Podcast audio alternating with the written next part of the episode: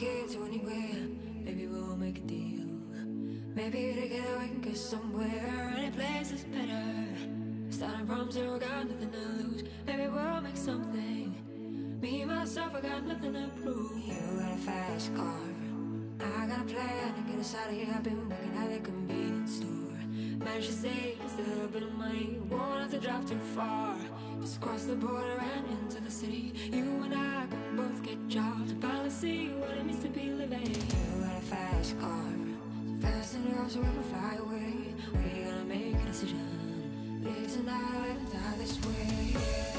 Damas y caballeros, bienvenidos al podcast de Sugo Free llamado Sugo Equidia.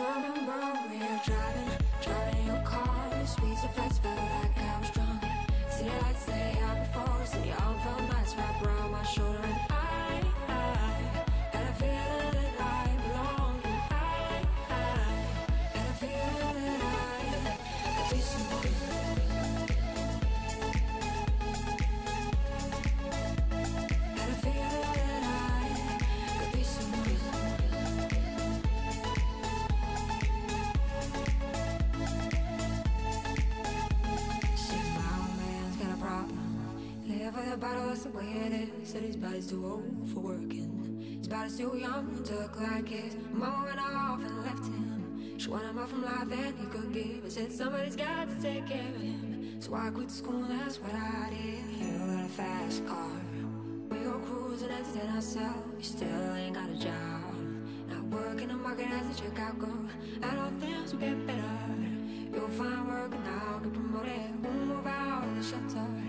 A bigger house and live in the suburbs. You got a fast car. See fast enough you can fly away. You gotta make a decision. Leave tonight or and die this way.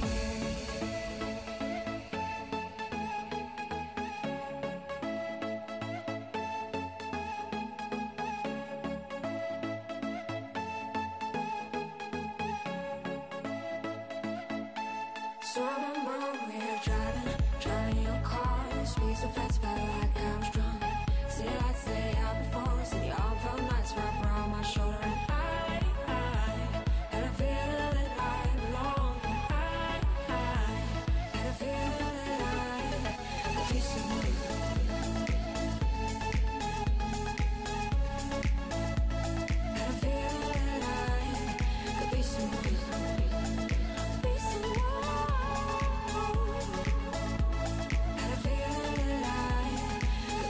Sí, señores, buenos días, tardes, noches, ¿cómo están? Espero que estén muy bien. Mi nombre es Davidcito y bienvenidos a este podcast de Sugo Frien llamado Sugo Kidia. Queremos agradecerles inmensamente porque están apoyando demasiado estos podcasts y a nosotros nos encanta eso.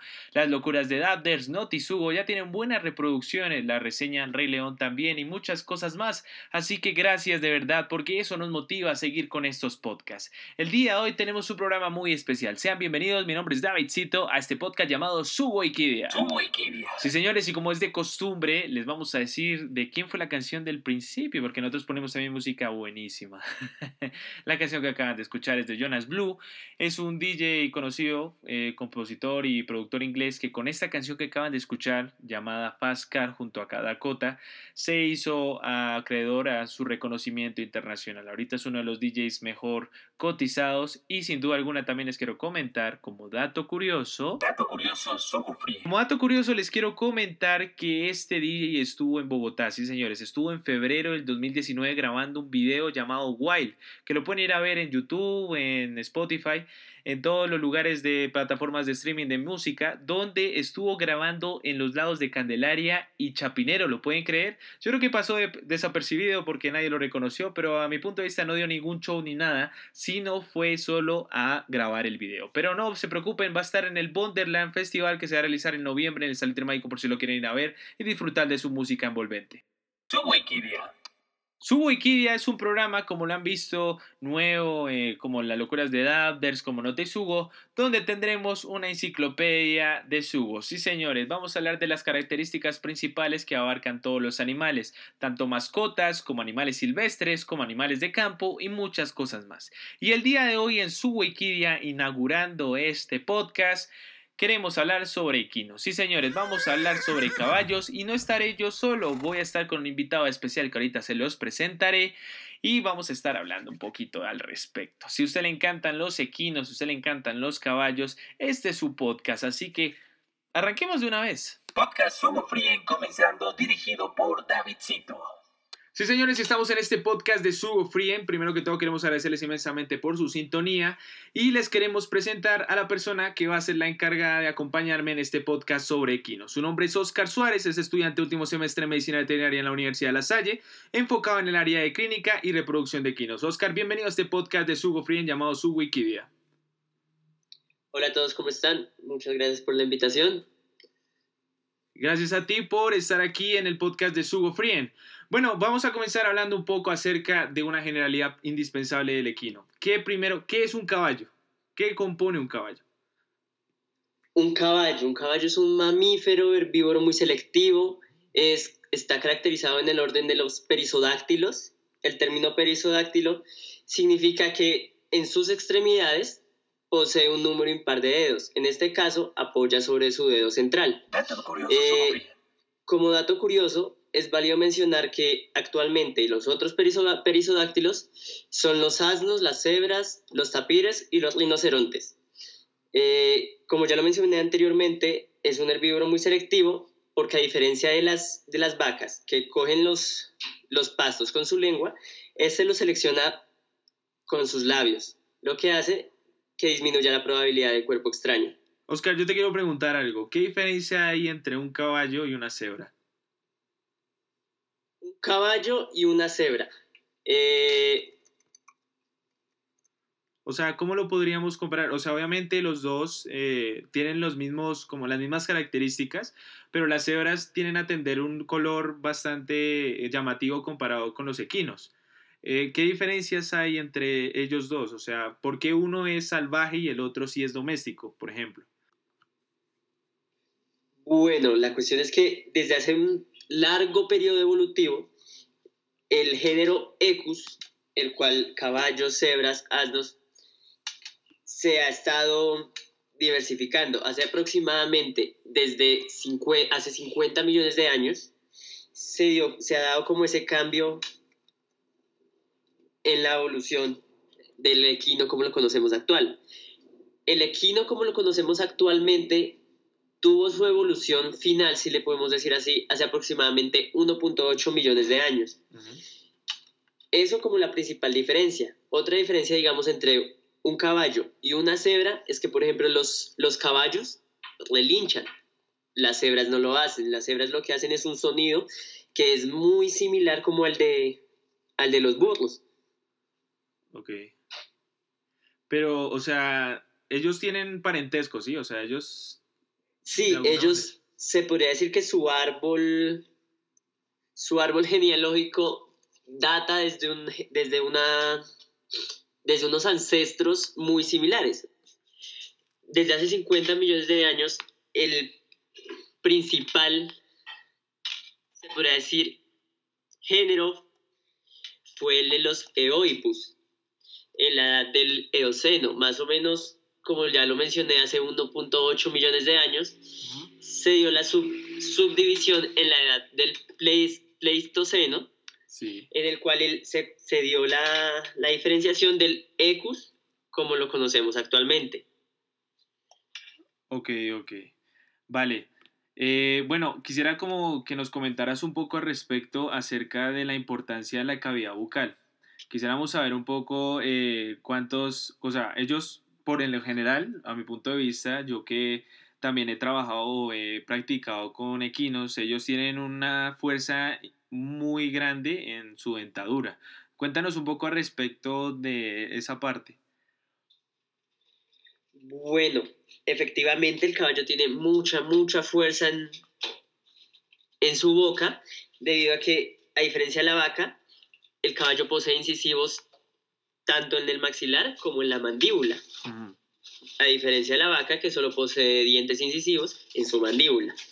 Sí. Digamos, en cuanto al número de dientes de un caballo, son 36 en el caso de ser una hembra o 40 en el caso de ser un macho. ¿Por qué? Porque al macho generalmente a la altura de los 4 o 5 años le crecen colmillos, lo, cosa que no pasa con las hembras. Eh, y una pregunta, por ejemplo, si hay un, si un caballo tiene un problema de dentadura, eh, por ejemplo, no sé, mm, que digámoslo así, le salió mal un diente o algo así, ¿cuál sería el procedimiento? ¿Tú tienes de casualidad alguna una, idea al respecto? Si digamos eh, que le salió torcido un diente o algo, Sí. no es usual, pero se pueden utilizar cerclajes que son, si se hagan de cuenta más o menos unos brackets para nosotros, son un pedazo de alambre que lo que hacen es que hacen fuerza, que van, que acomodan, se podrían decir, los incisivos a las, a las muelas del caballo. Eso, por ejemplo, podría usarse en esos casos, pero es mucho, mucho más común su uso en patologías como lo es, por ejemplo, el prognatismo, que no sé si de pronto no pasa solo en caballos, pasa en, en otros, que ven el caballo con la mandíbula que sobresale sobre el maxilar o que el maxilar sobresale de la mandíbula. En esos casos, cuando los animales son potros todavía, se puede utilizar este cerclaje para demorar un poco el crecimiento de esos dientes y para que los que están al otro lado Sí. entonces, si pusimos el cerclaje en mandíbula para que el maxilar crezca y se alcance a nivelar el crecimiento. Ok. Eh, bueno, ahorita ya que estamos en la parte de la cavidad bucal de- del equino, me gustaría saber cómo es la cronometría dentaria. Obviamente, yo sé que de pronto es muy difícil explicarlo porque pues no se puede como con imágenes o algo así, ya que estamos en un podcast, pero me gustaría saber a tu punto de vista cómo sería esa cuestión de mirar, eh, como determinar la edad de, de los equinos a través de su dentadura. Bueno, a pesar de que el caballo tiene seis incisivos superiores y seis incisivos inferiores, es- estos son los que nos van a permitir determinar la edad en un- en un caballo. Estos de adentro hacia afuera los denominamos pinzas, medios y extremos. Entonces.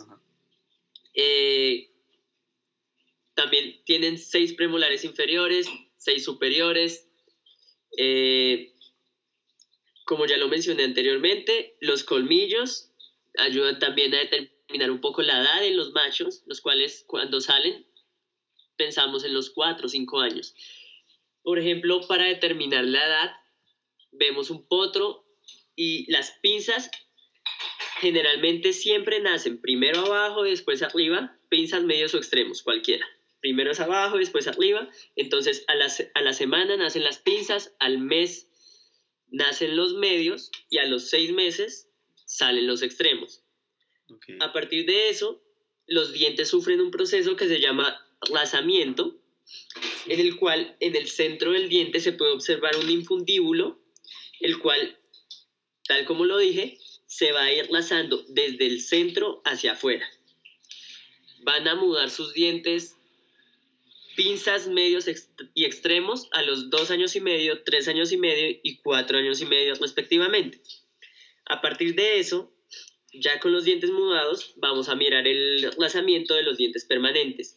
Entonces, iniciamos desde la mandíbula, el centro hacia afuera. Entonces, eh, cinco, cinco pinzas, seis medios, siete extremos y pasamos a al maxilar, en el cual vamos a subir 8, 9 y 10, dependiendo si las son las pinzas, los medios o los extremos. Después de eso, ya para determinar qué edad tiene un caballo después de los 10 años, hay una línea en el último incisivo que denominamos el surco de Galván. El surco de Galván general- generalmente es una línea con relieve que va a salir desde la encía, o sea, desde el borde de la encía Sí.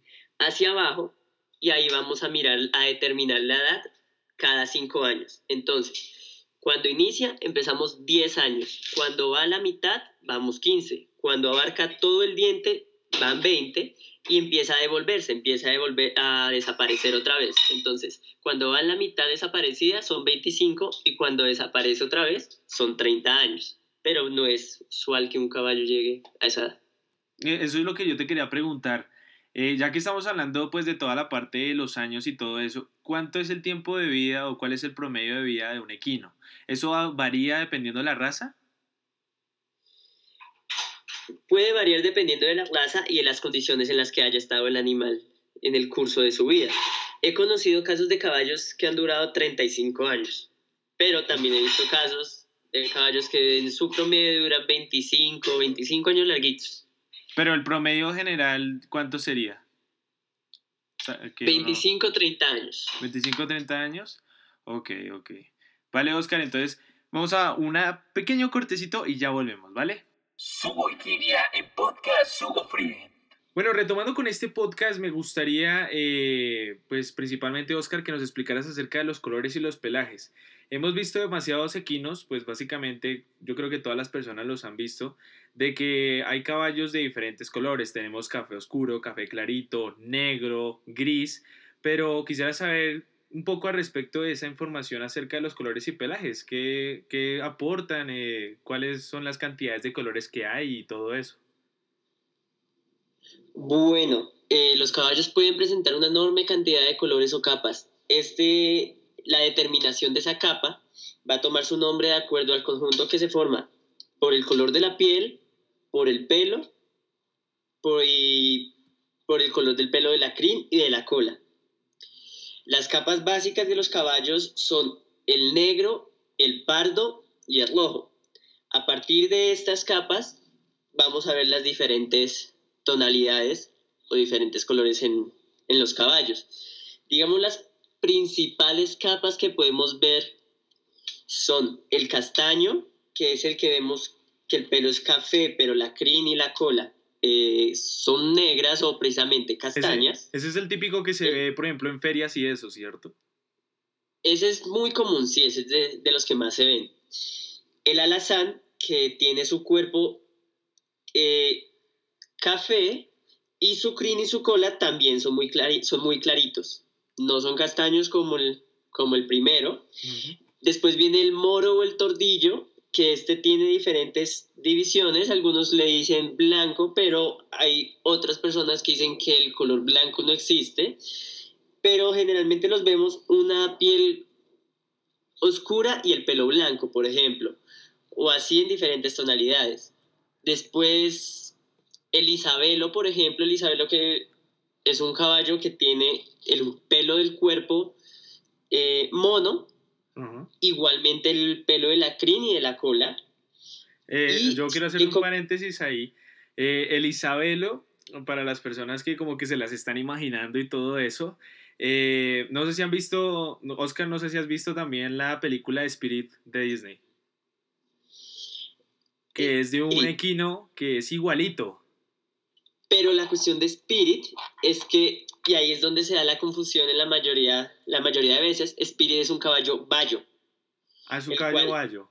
Es que eh, Sí, en la imagen, ustedes pueden buscar ahí en, en Google eh, Isabelo y bueno, eh, la imagen que nosotros tenemos en estos momentos acá es muy idéntico a la película de Spirit de Disney, el caballo principal. O sea, es increíble. Continúa, Osquita. Bueno, como les decía, Spirit es un caballo bayo porque tiene el, el color del cuerpo mono, pero su crin y su cola, por ejemplo, son castaños. Ok. El Isabelo o palomino eh, tiene su crin y su cola claritos, muy, muy, muy claritos. ok. Entonces ahí es donde se da la, la, la confusión principalmente entre el caballo bayo y el Isabelo o palomino. Claro. Digamos, otras capas comunes que también se pueden ver son el zaino, que también le dicen negro, o el pinto, que es el este que parece, por ejemplo, una vaca, que Ah, lo ven así como manchadito.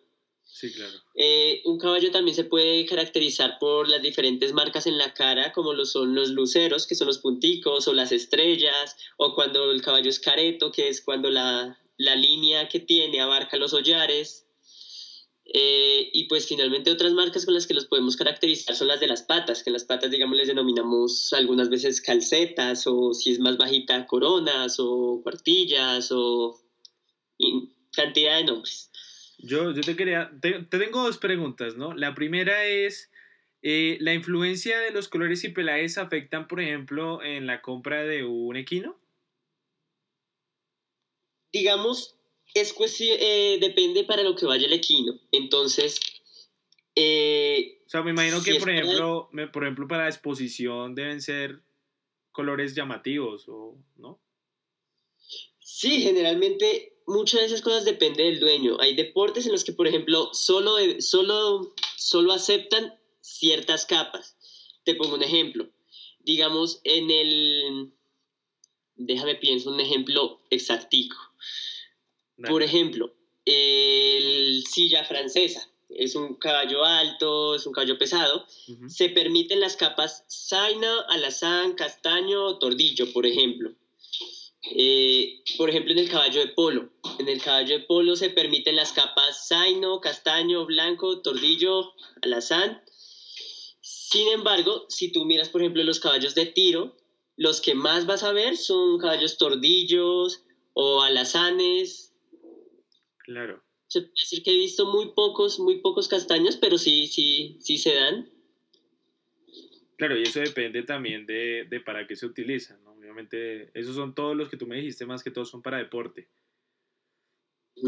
Digamos, por ejemplo, el frisón. El frisón es una raza que prácticamente es negra y zaina, no más.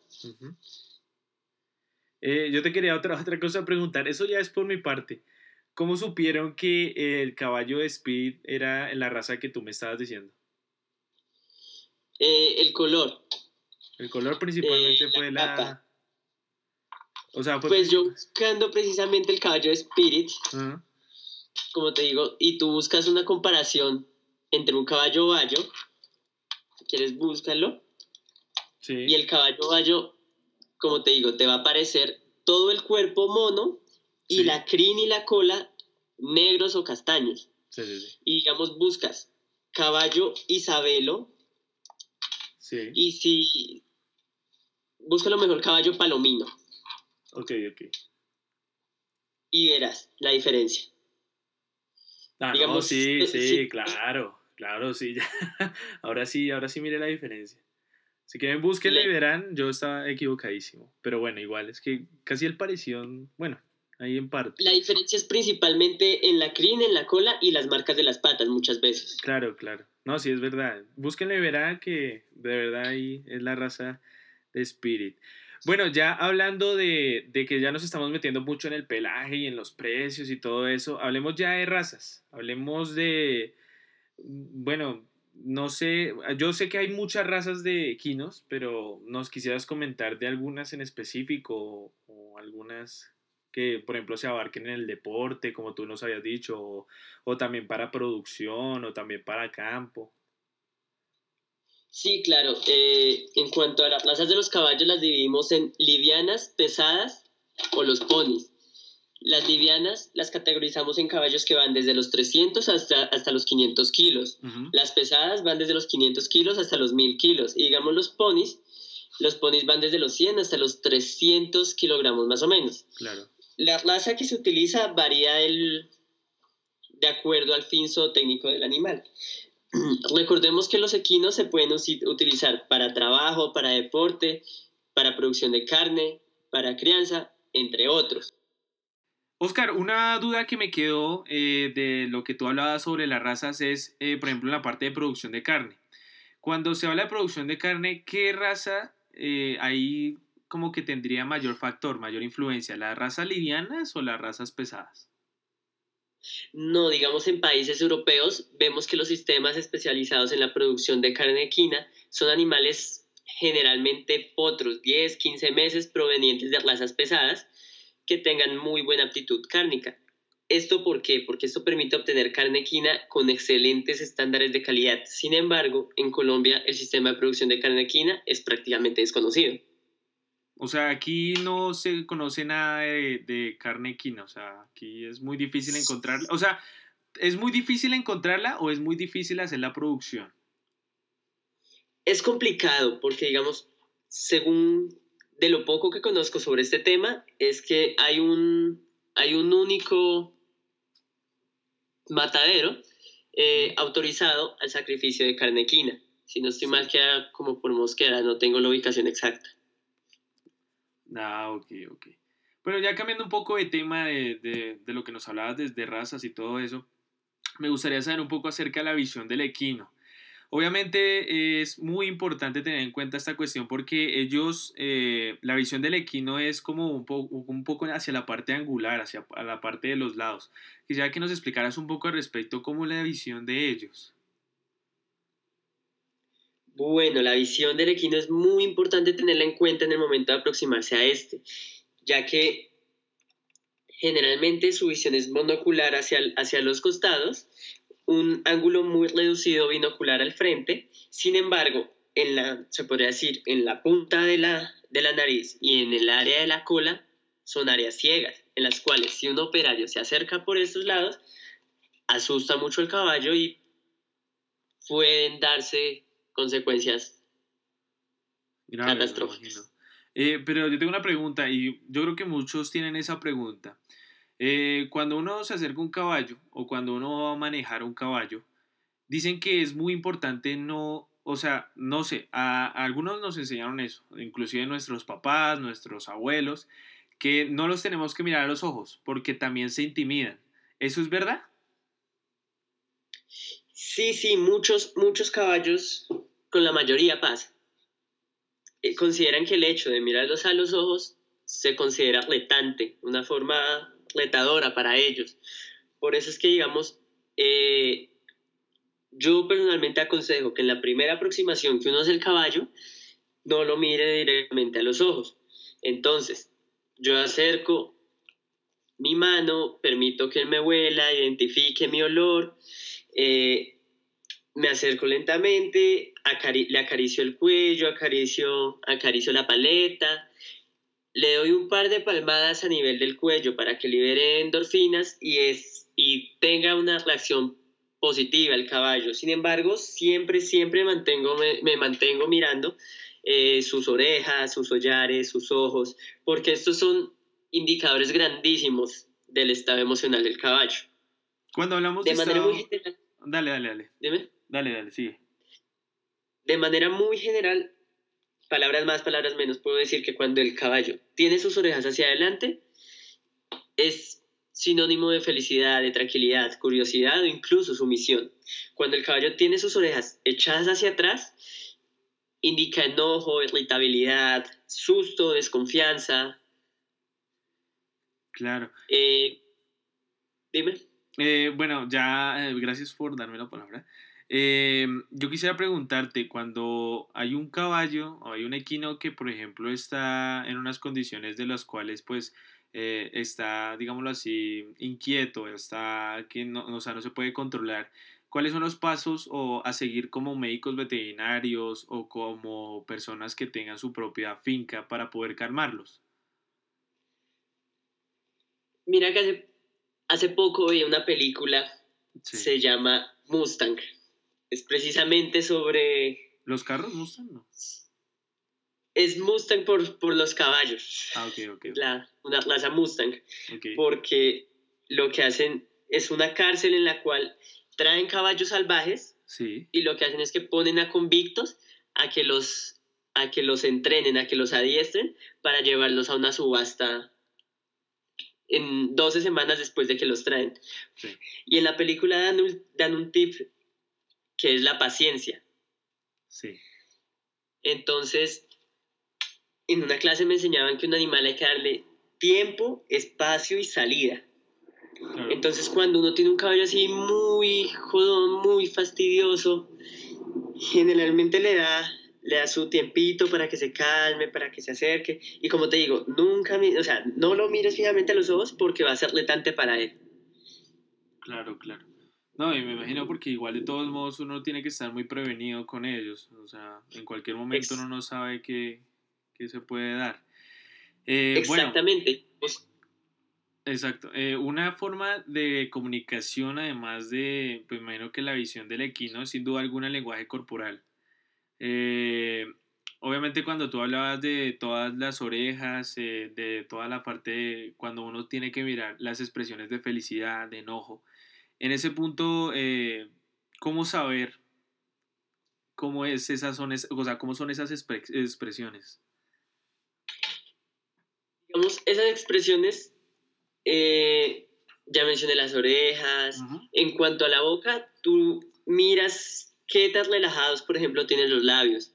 Por ejemplo, cuando ves que tiene, por ejemplo, el, el labio, el labio inferior descolgado, significa que, por ejemplo, es un deseo de beber o en el caso de los potros, de amamantarse.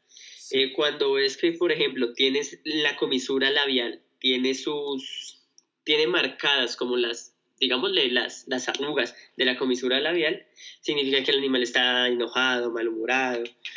En cambio, cuando, por ejemplo, los labios, tiene el labio, labio superior que lo, lo está moviendo, es una, es una anticipación positiva o negativa. Digamos en el, caso, en el caso de los ojos, los ojos también, todo se une, entonces digamos en los ojos, si ves que tiene los ojos relajados, el caballo está calmado, si ves que tiene los ojos muy abiertos y las orejas hacia atrás, significa peligro, por ejemplo. Los hollares también, si tú ves que tiene unos hollares dilatados, si está, por ejemplo, eh, agitado, también trata de calmarlo. Ok. Eh, yo te quería, tengo dos preguntas. Eh, siempre un operario o un médico veterinario o alguna persona que tenga un caballo tiene que tener un, como una manera de protegerse, ¿no? Obviamente el caballo en cualquier momento eh, se puede girar, se puede, o sea, puede amenazar con respectivo una patada, que es la típica que vemos en las películas, que le pasa a muchas personas.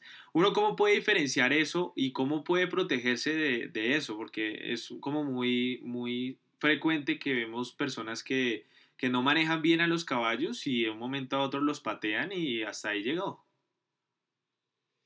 Sí, claro, lo principal es no hacer movimientos bruscos. Evita al máximo los movimientos bruscos muy cerca a tu caballo. Sí.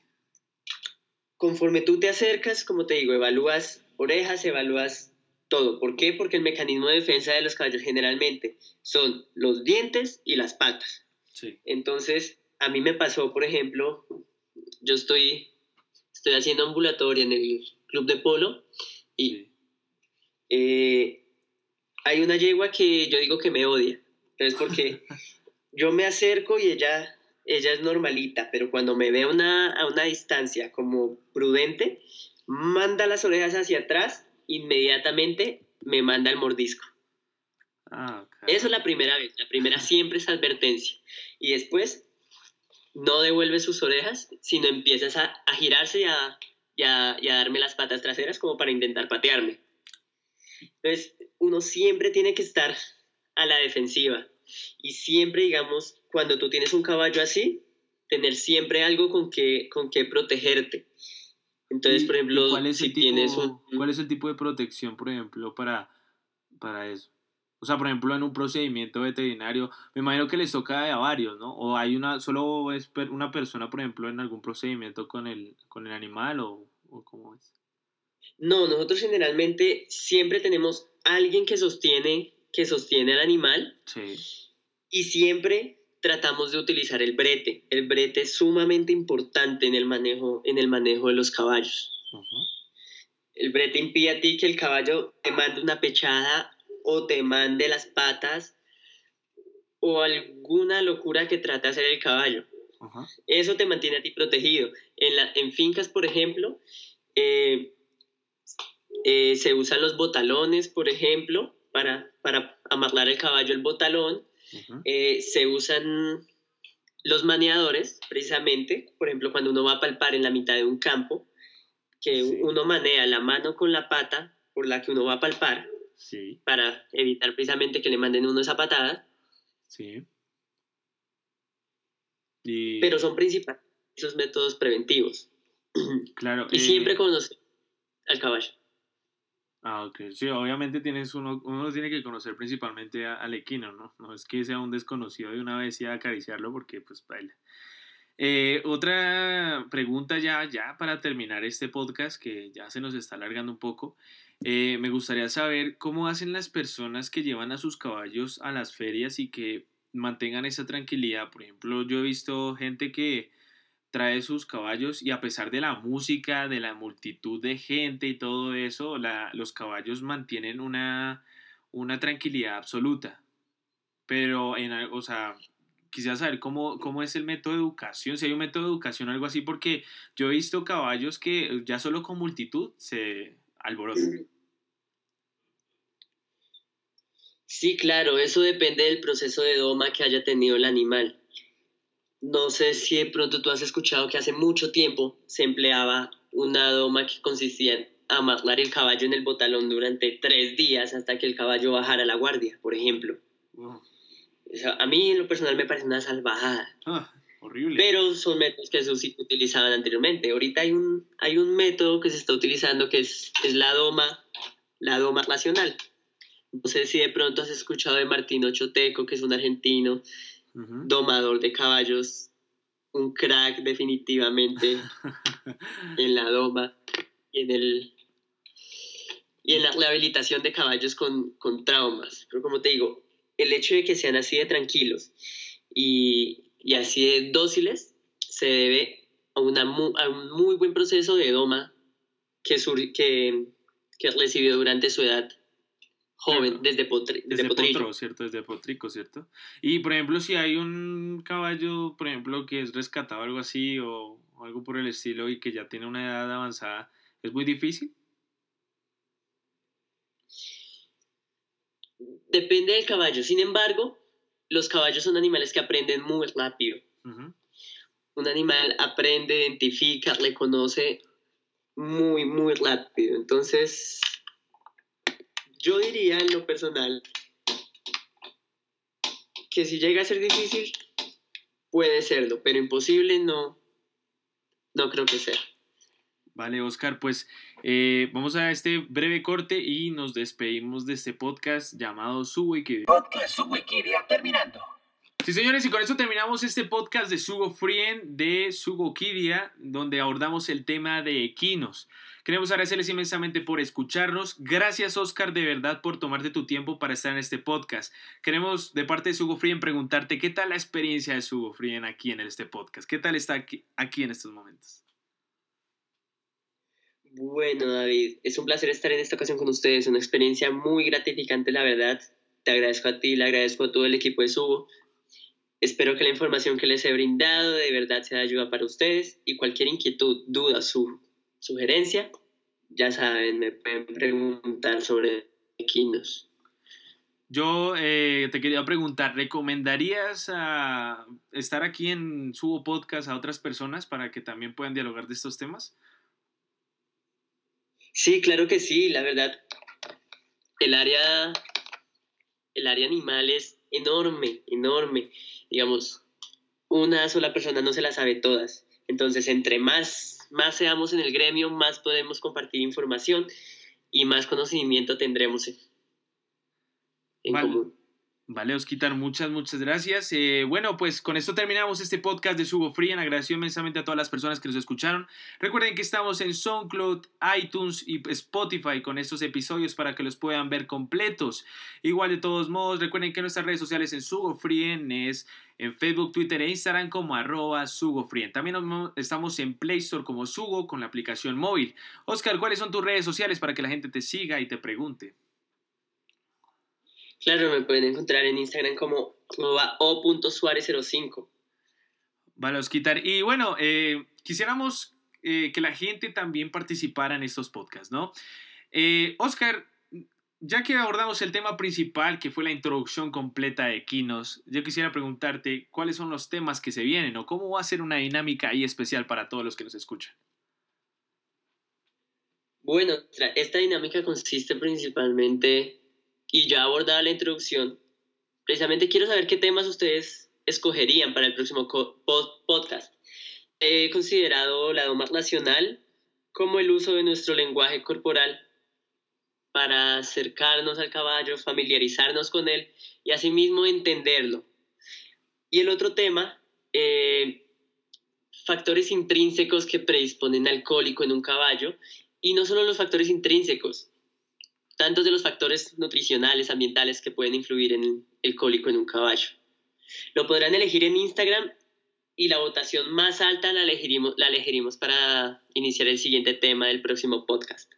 Sí, señores, entonces como dijo Oscar, recuerden que eh, durante... Eh, siempre ponemos estos podcasts un quiz. Al final del quiz vamos a poner los dos temas. El tema que tenga mayor voto será el siguiente que pondremos en la parte de Quinos aquí en su Wikidia. Muchas gracias a todos por escucharnos. Mi nombre es Davidcito. Nos vemos en la próxima. Un saludo, Oscar. Hasta luego. Adiós a todos. Muchas gracias. Los dejo con esta, en la música del principio que pusimos en este podcast, que es de Jonas Blue, se llama Fast Car. Adiós, nos vemos en la próxima.